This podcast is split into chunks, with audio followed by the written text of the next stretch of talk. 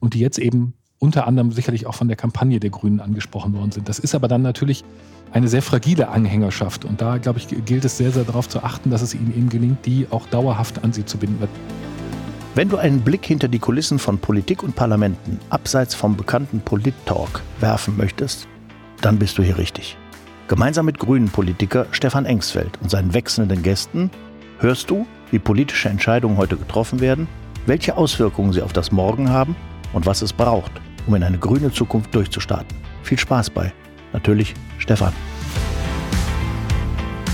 Und herzlich willkommen zu meinem Podcast Natürlich Stefan. Schön, dass ihr wieder mit dabei seid. Schön, dass ihr reinhorcht. Wir haben heute ein Thema, was viele jetzt noch beschäftigt, nämlich die Wahl in Nordrhein-Westfalen. Sie ist passiert. Der Wahlkampf ist vorbei. Und, äh, wir wollen heute eine Auswertung machen und uns ganz speziell mal das Ergebnis in der Landeshauptstadt Düsseldorf hier in Nordrhein-Westfalen angucken. Wie ihr wisst, mache ich diesen Podcast nicht alleine, sondern lade mir immer Gäste dazu ein. Und heute mit mir im Podcast dabei, da freue ich mich sehr drüber, ist Christian Herrendorf. Hallo. Hallo. Wer ist Christian Herrendorf? Das ist natürlich die erste Frage, die wir beantworten sollten. Christian Herrendorf, ich mache es mal in aller Kürze, äh, Journalist, langjährig erfahrener Journalist hier in der Landeshauptstadt Düsseldorf, wahnsinnige Netzwerke, war lange Zeit Redaktionsleiter auch der Westdeutschen Zeitung hier und macht mittlerweile ein anderes Format, das nennt sich 4.0, zusammen mit dem ehemaligen Redaktionsleiter der Rheinischen Post in Düsseldorf. Also wirklich zwei alte Hasen haben sich da zusammengetan und noch ein paar mehr. Hat studiert in Bonn war hier in Düsseldorf auch zur Schule gegangen, auch geboren, ja. wenn ich das richtig sehe. Also voll Düsseldorfer auch noch dazu. Und dieses 4.0-Projekt, was ist das eigentlich? Genau, das ist unabhängiger und werbefreier Journalismus, der sich auf wenige Geschichten konzentriert, statt ein vollständiges Nachrichtenangebot zu machen. Also während die meisten Portale ja eben alles abbilden, was in der Stadt passiert, konzentrieren wir uns äh, auf wenige Geschichten und versuchen, die möglichst tief zu recherchieren und in Ruhe zu schreiben. Also der Grundsatz ist lieber eine gute Geschichte als zehn fast gute. Komplett digital? Genau, komplett digital. Seit einem Jahr äh, inzwischen in Düsseldorf da. Erscheint jeden Morgen 5.30 Uhr die Geschichte des Tages und passend dazu den Newsletter, in dem es einmal Hintergründe zu der Geschichte des Tages gibt, aber auch immer Empfehlungen und Entdeckungen aus der Stadt. Also das bunte Leben äh, in seiner Breite, aber nicht mehr als es muss. Macht Spaß? Groß. Das ist ganz, ganz toll, weil wir tatsächlich wieder so Journalismus machen, wie wir das mal gelernt haben. Ne? Also wir haben Zeit für Geschichten, wir diskutieren das im Team, wir haben Zeit für die Recherche, wir machen die Geschichten erst, wenn sie wirklich fertig sind, werden sie veröffentlicht, nicht unter Zeitdruck man trifft unglaublich viele neue Menschen. Man glaubt immer nicht, dass man nach 20 Jahren noch äh, irgendwie zig neue Leute trifft. Aber gerade durch diese Ruhe lernt man dann eben auch wieder neue Themen kennen, neue Welten kennen und diskutiert jeden Abend eine Stunde, anderthalb über Texte. Das ist, ist großer Spaß. All das, was, was schön ist an unserem Beruf und all das, was uns in den letzten Jahren gestört hat in großen Verlagen, gibt es halt nicht mehr. Viel Erfolg weiterhin. Vielen Dank. Und da gab es auch bei 4.0 ja auch ein paar Geschichten äh, zum Landtagswahlkampf, auch Analysen. Ich habe sie übrigens gelesen. Und wir gucken uns jetzt mal das Wahlergebnis an. Also fangen wir mal ganz vorne an. Es gibt zwei klare Wahlsieger, würde ich sagen, bei dieser Landtagswahl. Das ist einmal die CDU, stärkste Kraft geworden. Äh, Bündnis 90 Die Grünen am meisten auch dazu gewonnen. Ergebnis fast verdreifacht auf Landesebene bei 18,2. Es gibt zwei Wahlverlierer erstmal. Das ist die SPD. Hier ist Tore schlechtestes Wahlergebnis eingefahren, was sie je in NRW hatten und die FDP lange noch am Wahlabend um die 5 Prozent, war unklar, ob sie überhaupt noch dem Landtag angehören, waren in Regierungsverantwortung. In der letzten Legislaturperiode hatten wir ja eine Regierung von CDU und FDP hier, sind abgewählt worden und jetzt mit 5,6 Prozent doch mit dabei aber natürlich schwer angezählt. Die Linke keine Chance, alle anderen auch nicht. AfD ist noch mit im Boot, äh, leider, wie ich sagen muss. Äh, habe in der letzten Legislaturperiode sehr unter denen gelitten. Das ist schon harter Tobak und sehr viel Unerträgliches dabei, was man sich hier im Plenarsaal hat anhören müssen und wie sie vorgegangen sind. Aber auch äh, nicht in der Stärke, wie sie sich erhofft haben und weh, weit weniger als äh, letztes Mal. Das ist, glaube ich, so die äh, grobe Lage im Land. Und äh, jetzt äh, gab es Sondierungsgespräche und die sind auch noch dran. Und es scheint Richtung Schwarz-Grün zu ticken. Eine neue Regierung, eine neue Mehrheit. Wir gucken uns aber mal Düsseldorf an. Wie sieht Sehr das gerne. Düsseldorfer Ergebnis aus? Ich würde Ihnen in einem Punkt an der Stelle schon widersprechen, weil ich würde die CDU Geht nicht. ja gut los. ich würde die CDU nicht, nicht als klaren Wahlsieger sehen. Sie hat natürlich auch in Düsseldorf ähm, die meisten Stimmen geholt ähm, hat aber eben vor allen Dingen davon profitiert, dass so wenig Leute sich insgesamt an der Wahl beteiligt haben. Also das Ergebnis in absoluten Zahlen ist tatsächlich äh, ungefähr auf dem Niveau der Laschet-Wahl. Also die haben, äh, die CDU hat im Vergleich zur Bundestagswahl, wo sie ja eben für ihren Kanzlerkandidaten abgestraft worden ist, 1500 Stimmen mehr in, in Düsseldorf geholt. Das ist nur, weil eben weniger zur Wahl gegangen sind, dann zu einem besseren relativen Ergebnis geführt. Aber da ist eben tatsächlich so, dass man sieht, die Stammwähler bleiben der CDU sehr treu, aber sie gewinnt eben kaum dazu. Ja, das ist absolut richtig. Das sehe ich auch so. Ich bleibe aber dabei. Sie haben trotzdem die Wahl gewonnen, weil sie sind Hüder Hott, stärkste Kraft. Ja, das stimmt. Und sie haben alle vier Direktmandate in Düsseldorf geholt, die auch jeweils ähm, mit unterschiedlichen Abständen, aber äh, überwiegend deutlich. Das ja, aber man muss sich das, glaube ich, mittelfristig einfach angucken als CDU. Also, dass, dass man da eben, weil es im Durchschnitt auch ältere Menschen sind, die die Partei gewählt haben, eben, dass man die nicht auf, auf Dauer halten kann, sondern dass man eben auch, auch neue Wählerinnen und Wähler gewinnen muss. Und das sehe ich im Moment noch nicht so bei der CDU, den, den Ansatz, beziehungsweise wo diese Wählerinnen und Wähler mobilisiert werden sollen. Jetzt sind wir schon eingestiegen in die Wahlanalyse Düsseldorf. Äh, machen wir nochmal einen Überblick über Ergebnis Düsseldorf. Also wir haben angefangen mit der CDU. Stärkste Kraft, alle vier Direktmandate geholt, äh, wie bei der letzten Landtagswahl in 2017. Es gab zwei Wahlkreise in der Tat hier, weil Düsseldorf hat vier Wahlkreise zur Landtagswahl, die relativ äh, simpel zu sortieren sind. Norden, Süden, Osten, Westen. Da, wo es echt knapp war, war einmal im Osten und im Westen marginale Unterschiede noch äh, zu dem grünen äh, Direktkandidaten. Einer davon war ich, überraschenderweise. Bei mir sah es im besten so aus, ich hatte 29 Prozent und meine Konkurrentin von der CDU 31 Prozent. 1710 Stimmen in absoluten Stimmen haben gefehlt, also echt knapp. Aber alle vier an die CDU gegangen, wie bei der letzten Landtagswahl. So, ein bisschen Analyse haben wir schon betrieben. Wie kommt das, dass die CDU eigentlich traditionell, das ist ja auch bei der Kommunalwahl schon so gewesen, stärkste Kraft gewesen, das sehen wir in vielen anderen Wahlgängen auch mehrfach vorgekommen, dass die CDU beide Bundestagswahlkreise, zur Bundestagswahl gibt es ja nur zwei Wahlkreise hier in Düsseldorf, Norden und Süden.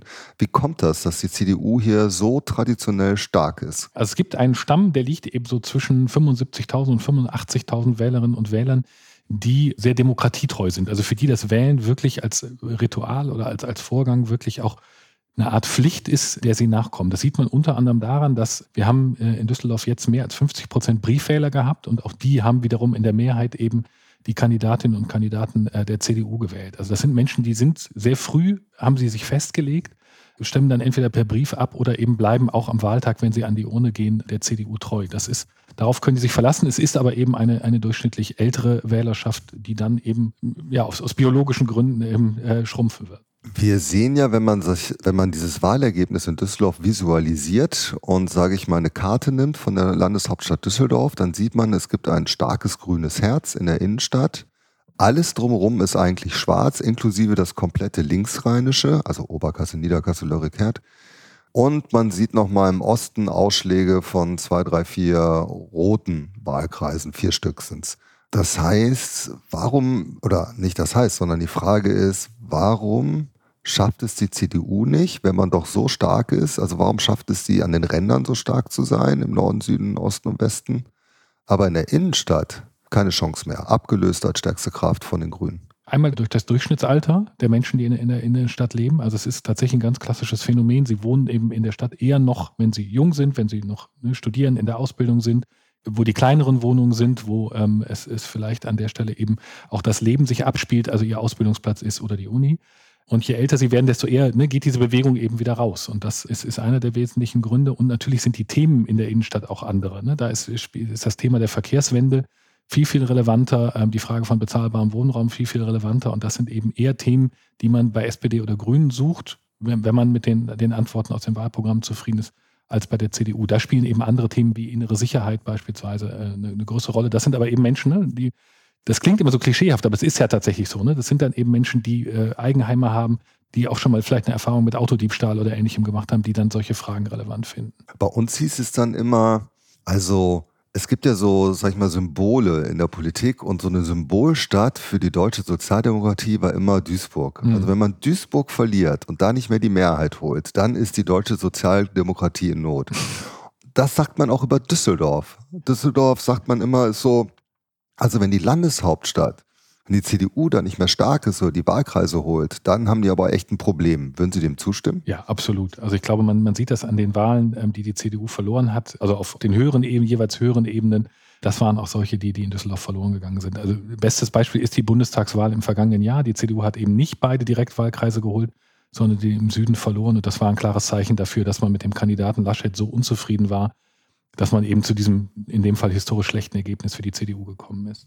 Gucken wir uns die SPD an. Drittstärkste Kraft in Düsseldorf geworden, wie bei der Kommunalwahl auch. Historisch schlechtestes Ergebnis habe ich schon gesagt. Mhm. Nirgendwo ein Direktwahlkreis geholt. Im Rat jetzt in der Opposition. In der Bundesregierung aber führende Kraft, stellt den Bundeskanzler. Wie erklären Sie sich das SPD-Ergebnis? Das ist eine wirklich etwas kompliziertere Frage. Ähm, ich würde es vor allen Dingen darauf zurückzuführen, Dafür dass sind wir ja hier, um ja, genau. zu klären. ähm, ich würde es darauf zurückführen, dass die SPD es nicht geschafft hat, ihre, ihre Wähler über ein, ein gewisses Stammklientel hinaus zu mobilisieren. Ähm, wenn wir uns angucken, wo sind die Wähler, die ähm, bei der vorherigen Landtagswahl, die die SPD noch gewählt haben, hingegangen? Dann sieht man, der größte Teil wandert nicht zu Ihnen zum Beispiel, sondern tatsächlich in den Kreis der Nichtwähler. Das ist für mich ein Zeichen, dass es eben, äh, man entweder unzufrieden ist mit der SPD oder zumindest nicht so daran interessiert, sie hier im, im Land stark zu machen, dass, dass man an dem Wahlsonntag oder eben vorher bei der Briefwahl äh, seine Stimme abgegeben hat. Das ist das, das Problem der SPD, dass sie im Moment weder eine Person hatte auf, auf Landesebene, noch ein Thema hatte, das Menschen über diesen Stammwählerkreis hinaus mobilisiert hat. Wir hatten ja mal diskutiert so ein bisschen den Niedergang der SPD. Es gab ja mal eine Phase, da ging es wirklich arg bergunter. Ja. Dann gab es die Bundestagswahl und deutlich starkes Ergebnis für die SPD. Jetzt wieder Niederlage. Also gibt es da auch strukturelle Probleme? Nee, ich, ich würde würd die Zahlen tatsächlich anders interpretieren. Also der, der Tiefpunkt war bei der Kommunalwahl. Da, da waren sie wirklich, sind sie sehr stark abgestürzt und waren wirklich auf dem Weg in den Untergang. Das Bundestagswahlergebnis lag jetzt deutlich drüber über dem Schnitt. Ich glaube, dass das Landtagswahlergebnis eigentlich jetzt mehr oder weniger die Mitte bildet. Das, was, was die SPD ähm, so im Schnitt holen kann. Und wenn es ihr gelingt, über eine bestimmte Person oder ein bestimmtes Thema zusätzlich zu mobilisieren, kann sie dann eben wirklich Erfolge erzielen. Aber eigentlich hat sie sich wieder stabilisiert und ihren, ihren Niedergang erstmal aufgehalten. Perspektive in Düsseldorf, glauben Sie, dass es nochmal in 30, 35 Prozent Größe kommt? Bei einer OB-Wahl unter Umständen? Das ist die ganz spannende Frage. Also es ist, ja in den vergangenen Wahlen immer so gewesen, dass Düsseldorf immer gegen den Amtsinhaber abgestimmt hat, egal welcher Partei der gerade angehört. Das kann also wieder passieren. Das ist ein Phänomen, das, das Düsseldorf gerne erlebt. Das kann dann auch einer SPD-Kandidatin oder einem Kandidaten gelingen, genauso aber auch dann einer grünen Kandidatin oder einem grünen Kandidaten.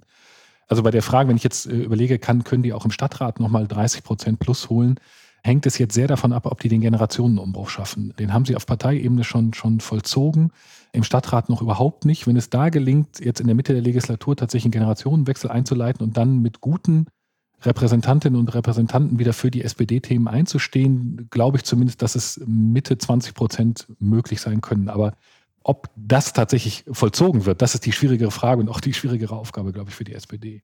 Wir werden es beide verfolgen. Ja. Kommen wir zum grünen Ergebnis. Zweitstärkste Kraft in Düsseldorf, das vierte Mal in Folge nach Europawahl, wo wir sogar stärkste Kraft hier waren, nach der Kommunalwahl, nach der Bundestagswahl. Wieder zweite Kraft hier mit über 20 Prozent. Historisch bestes Ergebnis, was wir je hatten. Direktwahlkreise wirklich zwei, knapp nicht geholt. Ich würde sagen, ich bin sehr zufrieden. Das äh, können Sie im Moment auch sein. Äh, Sie sollten aber vorsichtig bleiben.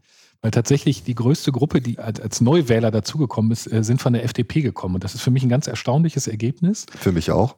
Weil ich überlegt habe, äh, was, was, die, was die Ursache war. Und ich glaube, dass das tatsächlich viele Wählerinnen und Wähler waren, die vor fünf Jahren eben von der Kampagne von Christian Lindner sehr angesprochen worden sind und dadurch eben motiviert waren, die FDP zu wählen, die jetzt eher bei der FDP nichts gefunden haben, weil wir da, glaube ich, einen relativ schwachen Spitzenkandidaten und auch eine relativ schwache Kampagne erlebt haben und die jetzt eben unter anderem sicherlich auch von der Kampagne der Grünen angesprochen worden sind. Das ist aber dann natürlich eine sehr fragile Anhängerschaft. Und da, glaube ich, gilt es sehr, sehr darauf zu achten, dass es ihnen eben gelingt, die auch dauerhaft an sie zu binden, weil sie da eben sehr, sehr viele haben, die jetzt nicht klassisch grün sind und die vor fünf Jahren über ihre Bildungspolitik enttäuscht waren, sondern eben die neu dazugekommen sind, aber noch nicht, nicht tief überzeugt sind. Also das, das muss man auf jeden Fall sehen.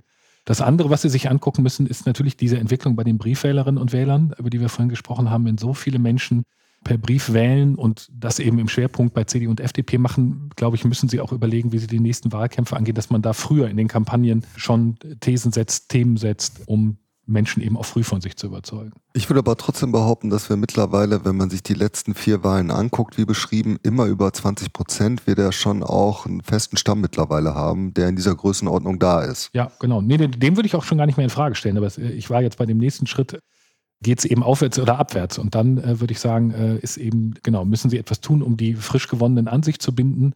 Und gleichzeitig haben sie natürlich jetzt die große Schwierigkeit, auch die Menschen nicht zu enttäuschen. Also ich würde Ihnen nicht dazu raten, das Bildungsressort zu übernehmen. Das ist äh, bei dem vorherigen beiden Ministerinnen eher schiefgegangen. Vielen Dank für den netten Hinweis. Ich werde das weitergeben. Wir haben ja in Düsseldorf die interessante Situation, dass ja übersetzt auf das Landeswahlergebnis von den äh, Optionen, die mathematisch überhaupt gehen für eine Regierungsbildung, also wer, große Koalition würde gehen, äh, das nimmt niemand ernst. Ich glaube, das kann man ausschließen. Es würde gehen aber eine Ampelkonstellation und es würde gehen Schwarz-Grün. In Düsseldorf kennen wir ja beides. Wir haben von 2014 bis 2020 die Ampel gehabt und seit 2020 gibt es Schwarz-Grün wenn ich jetzt immer gefragt wurde, was hätten Sie denn lieber, habe ich immer gesagt, naja, wir kennen halt beides und wir können auch beides. Und äh, jetzt reden wir mit den demokratischen Parteien und den Mitbewerbern halt oder die mit uns dann. Kann man denn, und das macht der Düsseldorfer Oberbürgermeister ja gerade, der sagt immer, Schwarz-Grün ist ein Zukunftsmodell. Kann man denn jetzt schon aus Ihrer Perspektive, ich habe natürlich eine eigene Meinung, mhm. aber aus Ihrer Perspektive, das interessiert mich natürlich, sowas ableiten gerade, dass man sagt, Schwarz-Grün in Düsseldorf, so wie es bisher gelaufen ist, kann auch eine Blaupause fürs Land sein? Ja und nein. Das ist keine Feigheit, die Antwort, sondern es gibt äh, Punkte, die dafür sprechen. Das ist die, der Umgang miteinander. Ich finde, dass CDU und Grüne im äh, Stadtrat sehr gut miteinander kommunizieren, sehr loyal miteinander arbeiten und einen sehr ehrgeizigen Kooperationsvertrag auch ordentlich abarbeiten. Das also kann funktionieren. Also daran orientieren sich auch beide. Das ist, glaube ich, wichtig. Die Umkehrseite ist, bleibt eben ein relativ kleiner Nenner, den man gemeinsam hat. Äh, und man muss sich auch so treu sein. Und das wiederum blockiert größere Lösungen und das blockiert auch eine Offenheit zu anderen Fraktionen und Parteien. Und das ist das, was ich im Stadtrat äh, als sehr anstrengend empfinde, dass immer wieder auch insbesondere von Vertreterinnen und Vertretern der Grünen eben erklärt wird, warum etwas nicht geht, obwohl man weiß, dass sie eigentlich der Meinung sein könnten, äh, dass es doch geht, äh, weil man eben dann treu an der Seite des, des Kooperationspartners steht, statt sich äh, anderen zu öffnen. Und dass der Kommunikationsstil, den man eben auf Bundesebene erlebt, also eine, eine, größere Offenheit für alle und auch eine Wertschätzung für alle, die erleben wir da eben noch nicht. Also in dem Punkt äh, würde ich Ihnen das nicht als Blaupause empfehlen. Vielen Dank. Gucken wir uns die Gelben an, die FDP. Ich habe es vorhin schon im Intro gesagt, klarer Wahlverlierer. Düsseldorf immer sehr stark, eine absolute Hochburg. Eine Zeitung, die ich jetzt nicht namentlich äh, erwähnen möchte, hat geschrieben, dieser Strack-Zimmermann-Effekt ist ausgeblieben bei der FDP. Das ist ja definitiv, weil äh, an, an, ihr kann das eigentlich nicht gelegen haben, weil ich glaube, der Eindruck, den sie auf Bundesebene macht, und das wirkt ja auch äh, für Lokalpatrioten dann, dann wieder zurück, äh, dass wir eine sehr starke Bundestagsabgeordnete da haben, ähm, der ist nicht abzulesen. Ich glaube, dass die Ursache, eine wesentliche Ursache dafür ist so eine Art Teilpolarisierung. Wir haben drei Parteien erlebt, bei denen man einen ernstzunehmenden Spitzenkandidaten oder eine Spitzenkandidatin hatte. Und bei der FDP hat man diese Spitzenkandidatenrolle der FDP nicht abgenommen. Und Herrn Stamp nicht. Das, äh, ich meine das gar nicht böse äh, gegen Herrn Stamp, aber man hat ihm diese Rolle nicht abgenommen. Die Kampagne war auch nicht darauf ausgelegt, ihn als Person nach vorne zu stellen, auch wenn er auf dem Bild zu sehen war. Und das war eben vor fünf Jahren mit Christian Lindner ganz anders. Und ich glaube, darin liegt die Hauptursache. Äh, man hat dann eben gesagt, okay, ich sehe hier drei Parteien, die mir ein klares personelles Angebot machen und hat sich eben für eine dieser drei Personen entschieden und ähm, dann häufig eben nicht, nicht für die FDP. Und äh, im bürgerlichen Stammklientel äh, der FDP eben waren dann eben viele, die sagten, darum dann lieber wieder klassisch CDU, weil ich weiß, da habe ich den Ministerpräsidenten, den ich schon kenne, als eben den Mann, der langsam in der Kampagne die Ärmel hochkrempelt, aber den ich eben nicht namentlich benennen könnte. Ja, ich würde ergänzen, Bildungspolitik, hatten Sie vorhin schon mal angesprochen. Ja. Also im Wahlkampf war es auch so, man musste den Namen der Yvonne Gebauer nur aussprechen und alle waren schon auf der Zinne. Und ich finde, sie haben eine Kampagne gemacht, die äh, sehr auf Corona, sag ich mal, und die Folgen ausgerichtet war, ja. was aber im Wahlkampf eigentlich so gar keine Rolle mehr gespielt hat. Die Leute sind zwar Corona müde, gewesen, meiner Erfahrung nach.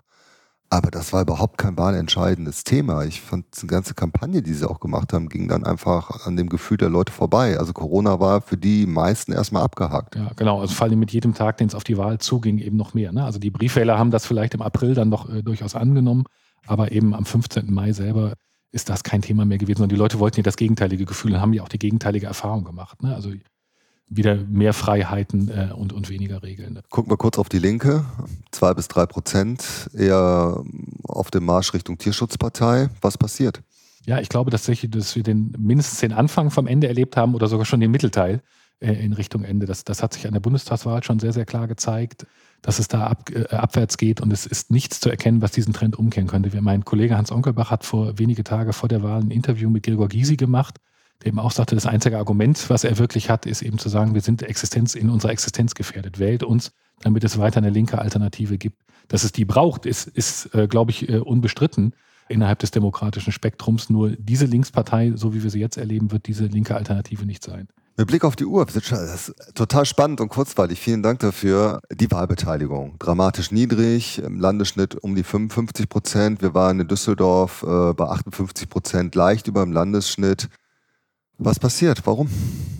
Wenig Themen, ähm, die die Menschen bewegt haben. Also weder Wut, die könnte kommen, also je nachdem, was, was wir an Inflation und Preissteigerung und Energiekostensteigerung haben, könnte das in, in Zukunft eher ein Wahlthema sein. Da sind wir aber noch nicht. Das heißt also, wir haben keine Wut. Das hat viele Menschen abgehalten und es gab eben nach jetzt vier Wahlen in den letzten drei Jahren äh, seit der Europawahl eine gewisse Müdigkeit, ähm, sicherlich auch eben kein, kein wirklicher Anlass, hier auf, auf der Ebene eine Frage zu entscheiden. Ne? Die großen Fragen sind eben äh, der Ukraine-Krieg und äh, ist immer noch die Pandemie und Folgeerscheinungen wie, wie die Inflation, aber die werden eben nicht auf dieser Ebene entschieden. Ich würde aber trotzdem, äh, trotz dieser ganzen Argumente, die ich jetzt angeführt habe, das sehr ernst nehmen wollen, weil ich das Positive an diesem Wahlausgang ist, dass wir wenig extremistische Stimmen rechts und links haben, unter 10 Prozent. Wir haben aber einen großen Extremismus der Mitte, ne? 45 Prozent, die nicht wählen gegangen sind. Wir haben aber jetzt eine große Chance, weil die nächste Wahl ist erst 2024, das ist die Europawahl und die nächsten für die Bürgerinnen und Bürger richtig wichtigen und relevanten Wahlen sind erst 2025. In diesem Zeitraum eben zu nutzen, überparteilich, interfraktionell äh, hinzugehen und wieder für die Demokratie zu werben, weil es gibt Ursachen, warum die Menschen nicht gewählt haben. Sie sehen es, äh, wenn sie gucken, in welchen Stadtteilen das ist. Diese Ursachen gemeinsam herausfinden und dann gemeinsam allgemein für Demokratie und fürs Wählen gehen werben, wäre etwas, was man dieser Zeit unbedingt machen sollte. Das war ein schönes Schlusswort und ein Auftrag für uns, auch für mich. Ich war wirklich schockiert über diese niedrige Wahlbeteiligung und ich glaube, das wird eine Sache sein, das kann ich heute schon zusichern. Das wird man nicht einfach im halben Jahr in der Schublade wieder verschwinden lassen, sondern alle demokratischen Parteien sind echt gefordert, sich was einfallen zu lassen, wie man dem entgegentritt und was man tun muss, um die Leute nochmal an die Urne zu bewegen. Es ist ein totales Privileg, was wir haben, freie, geheime, demokratische Wahlen zu haben. Das gibt es in vielen, vielen Ländern nicht. Ich weiß das sehr zu schätzen, ich werde das immer verteidigen, aber da haben wir, glaube ich, jetzt Hausaufgaben von den Wählerinnen und Wählern, die nicht zur Wahl gegangen sind, halt mitbekommen. Vielen Dank an Christian Herrendorf für die Analyse, für das Gespräch und ich hoffe, für euch war es auch erkenntnisreich und ich freue mich, wenn ihr das nächste Mal wieder mit reinschaltet bei Natürlich Stefan. Bleibt gesund, bis dahin und tschüss.